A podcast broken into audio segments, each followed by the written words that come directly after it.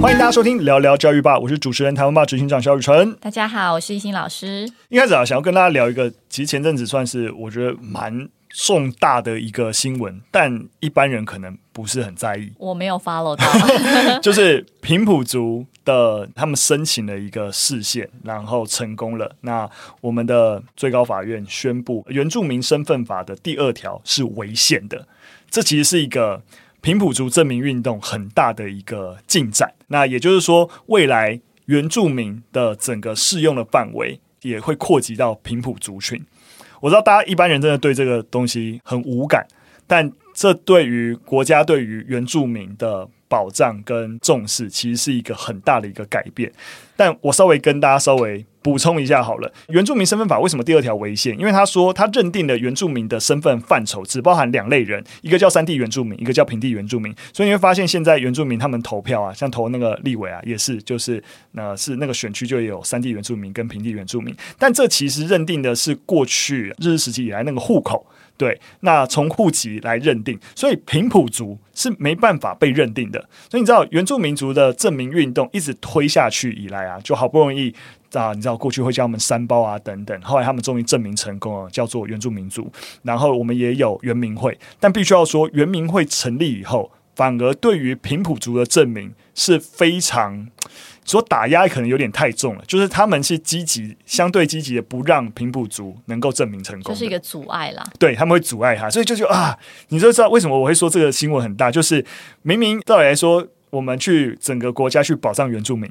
那应该是积极的，针对这些文化啊，这些族群有积极性的保障。但我们好不容易让一群啊、呃、原住民被证明成功了，这群原住民得到国家的力量之后，反过来让后面这些平埔族人，你们不可以证明成功。对啊、我我这样讲也不是说要批评现在的原民会，那其实是他因为牵涉到一些实质的政治利益啊，在这个违宪通过之后，在立法院里面在质询的时候，其实我觉得有一个原住民立委，大家就反映为什么既有的原住民族会这么焦虑。那这个立委就说啊，其实现阶段被认定的原住民的族群大概是五十六万人，其实数量没有很多，但是平埔族的族群大概有一百多万，所以他们担心什么事情呢？就是担心如果我们混为一谈，就这些平埔族也变成原住民，那原来原住民的相关权益就会受到很大的冲击。你可以想象啊，如果一块大饼是五十六万人分，突然同一块大饼变成是一百五十六万人分，那个落差就会很大。所以你知道，这就是一个，唉。我觉得每次想到这件事情，就是蛮多感慨的。就我们道理来说，原住民要帮助原住民，就有原住民族对于平埔族也认定为原住民，相对来说是比较感冒的。那当然，因为已经违宪了，所以政府包含啊，像行政院啊，都就决定说会依照最高法院的裁判去修法。对，但是啊，像这个原住民族的立委啊，就觉得说，那你要不要另外开特别法？就是你不能够让它跟既有原住民法一样，你要用特别法来处理，对，把平埔族跟既有原住民分开。但是，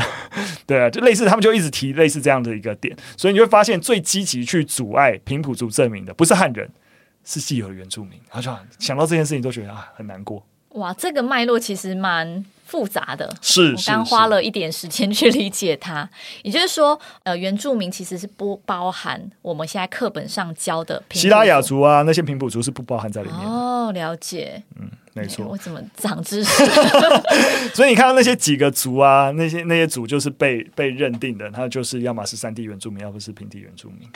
那所以目前平埔族人口，你刚刚讲有大概一百多万，那他就是。如果他有证明，他就是可以去申请，他是平埔族的身份。这这当然其实就是因为因为相对呃，我必须要说，他也有认证上面的问题，这的确是存在的。因为你山地原住民、平地原住民在本来的户籍，你有很明确的认定的标准，甚至有语言哈之类的、就是去认定它。所以，例如说像刚才呃我们上一集讲了，哎，原住民族可以加分，那也是因为你要通过主语考试哦，去认定你在文化上有很明确的在呃原住民文化上保存，那你自然而然对于汉语这个。体系的考试自然是比较不利的，所以你可以加分。所以它也是其实是有一个很明确的一个对应关系。但平埔族的辛苦的点在于，就是从清代以来，他们相对啊、呃、汉化了，对对对，他们相对汉化，所以他们例如说他们语言可能已经遗失了，或是说他们只有保存部分的文化，或是啊、呃、就是记忆之类的。那到底你怎样的标准？你保存多少既有的原民文化？你可以说你也算是原住民。对，但你明明整个人跟一个汉人一样之类的，我我只是直接站在一个原委会的立场去看平埔族，为什么我会觉得他们不能认定？因为边界觉得有点模糊。对，所以这一百零七万的人，他的认列标准其实是自由行政嘛？不是，不是，不是。因为事实上，像这个判决就说啊，因为像台湾的南岛语系的原住民族，我们其实还是可以用。当然，语言是一个，那文化、族群认同，或是我们可稽调查的文史资料，其实。我们还是以有办法设定，政府应该努力积极性的去设定一些标准，来去认定平埔族原住民的身份，而不是单纯靠户籍资料。对，现在问题就在于本来的身份法只靠户籍资料，所以反正你没过去没有这个户籍的，你就不是。那到底是不是在所谓的族群认同或是文化？那到底政府可以采什么界限？这这，我觉得这是一个难度了。但你总不能够直接把这条路都关掉嘛？对，那怎样那个界限是大家彼此觉得是诶，这样的判定是真的能够确保这些人是拥有平埔族文化？那我们可以再讨论，但总比原来的法案封闭这个讨论来得要好。了解，嗯，因为原来的法案封闭，就平埔族就完全没有机会了。他就不是原住民，对，就是不是原住民，你根本无从去讨论起，对啊，所以这是一个平埔族的胜利，所以大家要很小心啊，就是大家千万不要乱说什么，你知道我很很经常听到的说法，就啊，所有的汉人可能在台湾汉人可能都是原住民，就是你知道，就是你还是必须要有一个很明确的脉络去依循，不论是在文化上面，不论是像刚才讲的，诶，你实际上面你的父祖辈啊，或者是母亲那一边的家族史的脉络啊，是不是真的可以证明这件事情？有没有说啊？因为都通婚，所以所有人都是平埔族？哇，这个真的是真的不能这样说，你是得罪这一百多万的平埔族人。好了，扯远了，就是只是刚好这这真的是一个台湾族群很大的一个新闻，但我觉得大家都不是很重视，对，所以跟大家稍微讲一下，就很有可能之后我们的原住民人口会。啊，从五十几万，那我们都可以来到一百多万。那我们对于整个原住民文化相关议题的一个探讨，就可以更多的纳入整个平埔族群当中。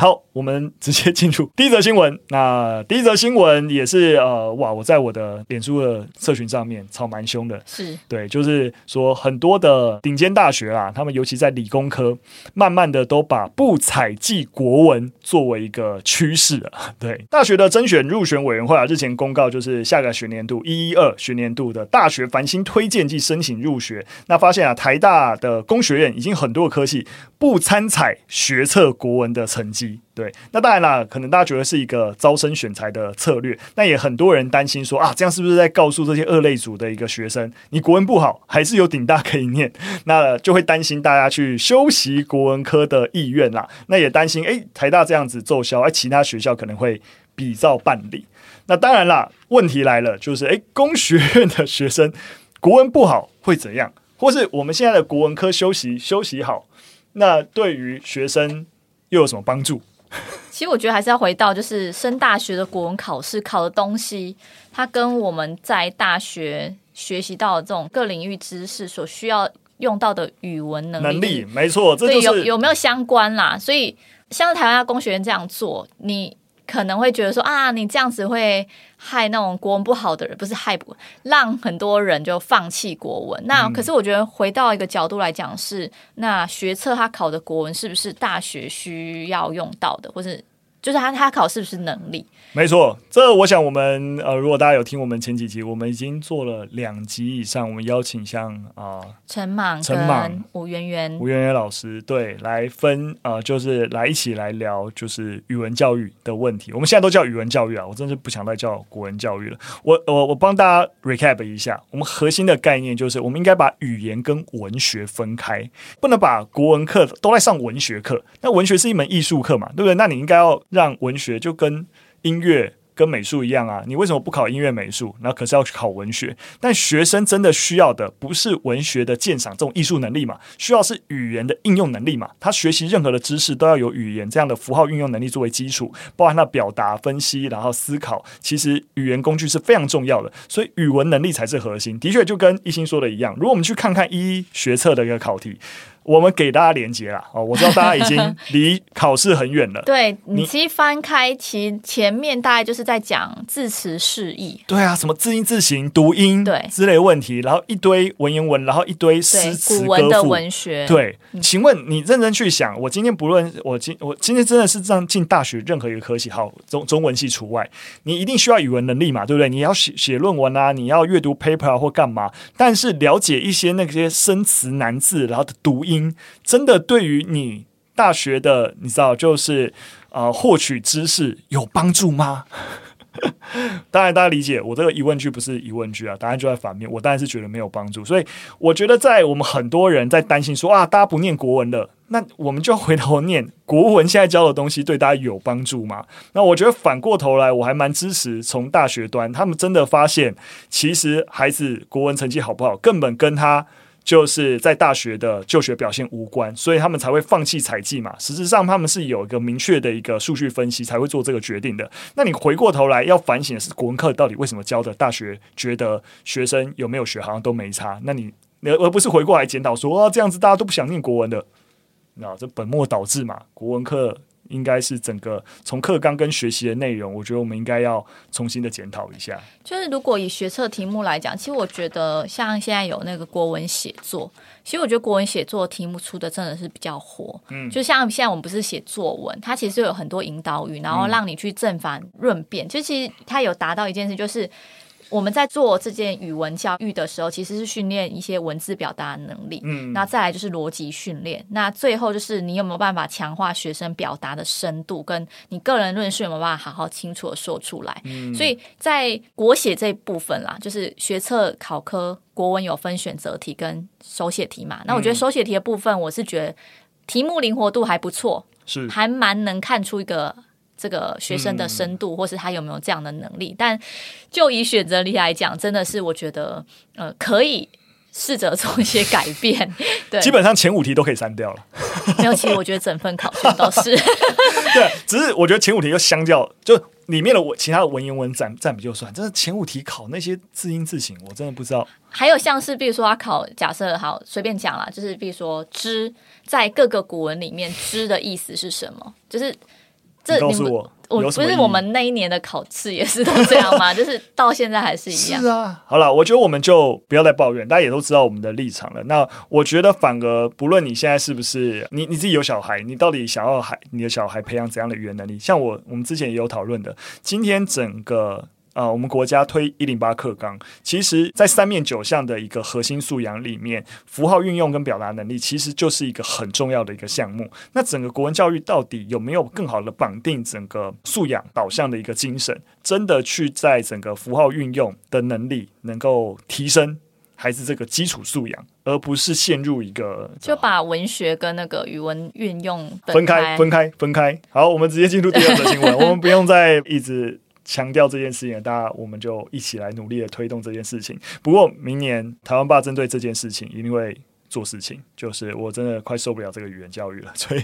我们会自己推出新的课程，然后我们想要推一个，我们如果觉得一个语文教育到底该怎么样。那这个课程该长什么样子？我自己会推一个版本。你不要趁机工伤。对，到时候再请大家支持。我真的受不了这个议题了，大家不做，我自己来做。好了，进入第二则新闻，那跟大家分享一些新的研究，就是有一个研究，我觉得很有趣啊。他说，如果让大学生中午以后才上课，那发现他们可以学得更好。我知道大家一定不认同啊，我支持哎，那中学生可以吗？好，大概跟大家讲一下，这是一篇发表在人类神经科学领域的期刊。那研究发现啊，如果要增进大学生的学习效果，就要调整上课时间。那如果中午以后上课，他们会学得更好。这个研究的一个核心的点是什么呢？因为我们会发现啊，人类起床以后二到四小时以后，大脑才会真正进入到所谓的清醒状态。所以，如果你他刚起床，然后你就上课，其实说实在，他吸收效效果很好。那我们发现啊，其实大学生他们平均的啊早上起床时间大概是九点半，然后大概一点半才睡。所以你会发现，那最佳开始的时间往后推的话，大概会就是在十二点到下午一点半左右这段时间。我们大家可以理解，每个人都不一样嘛，就是所以这是一个平均。那有些人可能习惯早起，有些人习惯怎样？但是我们也发现，在大学生族群里面，自认是夜猫子的，比自认是成型人的学生，其实也高出了一倍多。那所以这也表示，其实很多孩子他们也是，就是晚上也都在用功了，也不是说他们一定就是怎样，就是夜夜笙歌之类的。所以像是呃神经科学家也随着时间记录生物数据，他们也发现，青少年他们本来的自然生理时钟就比壮年人还要晚两小时，所以等于小朋友晚睡是一个。自然的现象，对不对？你不能用啊、呃，你你你那个四四十岁的人哦，十点就睡觉，然后要求小朋友，你说什么十点还在干嘛 之类，你不能用这个生理时钟要求，就是青少年的生理时钟本来就不一样，所以我觉得其实只基于一个研究成果而做的，你知道上课时间调整，我觉得蛮合理的。我教学现场观察比较是国中生跟高中生，嗯、那其实。以往都是一样啦，最难上的就是第五节，嗯、就是午休之后，因为也呼应到这个研究团队所讲的嘛，因为人类起床之后二到四小时才会开始清醒，所以刚起床那真的是超级无敌难教，我真的是都邀请学生一起跳健康操，跳完我们再来上课。对，但我最近一两年有观察到，是其实有时候连第一节就是八点十分的课，其实大家还在昏睡，嗯、所以我在想是其实呃小孩子上学之后他们。多了早自习这件事情，其实对孩子影响清醒吗？对，因为比如说我七点起床，然后七点半到学校，可是我七点半就开始进入我要考试，嗯哦、我要阅读，对，然后其实他那时候其实是很慢慢清醒中了，对，慢慢清醒中。可是八点十分，其实他他都还没清醒，哦、所以我最近应该说这一两年，我发现其实第一节也很难上，嗯、对，大家都还在混沌的状态。所以其实你的意思哦，我我理解一下，所以就是。但我们没有要为早自习辩护了，对。但是其实反而没有了早自习，孩子直接进入第一节课昏睡的可能性可能更高。我不确定哎、欸，嗯、但是我后来是直接问那个昏睡的班级，我就问他们说：“哎、欸，你们怎么我上了这么多节，你们第一节都在睡？那你们通常哪个时候是比较清醒的？”嗯、他跟我说，第三节跟第四节就从十点开始到十二点。嗯、的确，这就是跟小朋友就是他们起床时间在回推。像刚刚那个研究，二到四小时以后是比较清醒的，嗯、对，没错。所以我觉得，当然了，我们真的要在那个这个这个教学时间上面要做出这么剧烈的调整，说所有课都给我排到中午以后，我觉得难度还是很高。但我觉得大学的弹性是比较大的，就是说多数老师在开课，甚至真的开到七点八点，七点到晚上七点到八点的课，是甚至可能也没有关系。像台湾吧也是一样，我们的因为大家。员工偏年轻啦，所以我们其实很早，我们定定的上班时间就不会跟人家什么早早八或早九，我们就十点十点上班，甚至现在基本上是弹性公司啊，你晚起你就晚下班，就是你就不会那么严格管理，就每个人的习惯生理时钟跟其实最有战力的时间可能是不一样的。对，那如果我们能够更适应人性而做出一个好的学习呀、啊、跟工作的一个规划调整，其实一定是能够更发挥成效的。好了，蛮有趣的。好，那就是跟大家分享这这个讯息啦。最后一则新闻跟大家也在一样分享一个研究啦。那这个研究是呃很重要，很重要啊，执行就是上音乐课跟数学的学习表现是有关的。这是一个 Science Daily 的研究啊，它近期公布了一个，就是去探究高中，如果你有选修艺术课程跟数学的学习表现，发现呈现正相关。当然啊，因为音乐本质上就跟数学有关，可能音符啊之类的，所以研究结果其实不令人意外的。不过，这个研究的正相关其实只只出现在中等或高等社经背景的学校，那有这样子社经背景的差异，其推测应该是就是社低社经背景的学校，它在艺术领域的课程资源是比较少的，嗯、那品质也是比较不佳的。对，不过我也多跟大家讲，其实我们这件事情我们在好几年前就。台湾霸其实就有跟大家分享过，我们之前有帮教育部在推广那个跨领域美感计划。其实，在这个领域研究 paper 就很多，我们就有找到发现，如果你有充分啊修习艺术类课程的学生，他普遍他在学业成绩的表现也普遍都比较好。对，所以就是说，那个艺术类就是泛指，不是只有音乐而已了，就是真的是美术啊，然后就是其他的啊表演艺术啊等等，只要艺术类，因为还是回到点啊，就是说，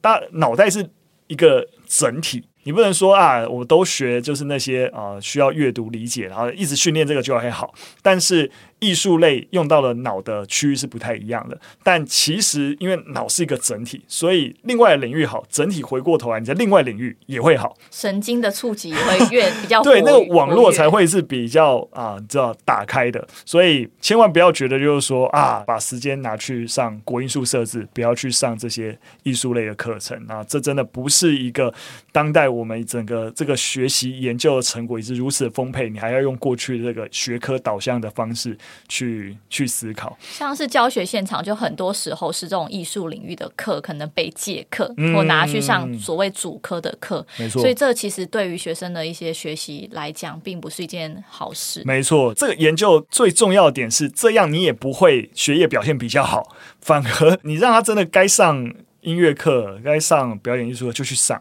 那其实反而是会比较，反过来跟学生讲也是，你不要乱上。你不要觉得哦，音乐课不考试，然后你就不认真。你认真投入相关的课程的表现，你回过头，你学业表现也是好的。对，所以我觉得这是让大家这思维要重新打开啊。不过回到我刚才跟大家讲的这个跨领域美感计划，就是我们也发现，其实，在既有的课程的结构里面，就像我们之前分享，然后大家都觉得什么都重要，什么都要抢，然后觉得就课程时数很高。所以你说我们要去再去加强这些艺术类啊学科的，例如说授课时数比例，有可能吗？其实难度也很高。对，所以其实教育部在推的所谓跨领域美感计划，就是希望说，那我应该反过头来想办法，让主科老师、国英数设置的这些主科老师，也能够去有更多美感融入的一些课程设计的思维。那这样子，我就就是等于你说变相的让你是，例如说历史课也跟。啊，就是美美术课有所有些绑定啊，那例如说物理课可能跟声音的章节有关，跟音乐课有所绑定啊，英文课跟音乐课有所绑定，类似这样这样，就是说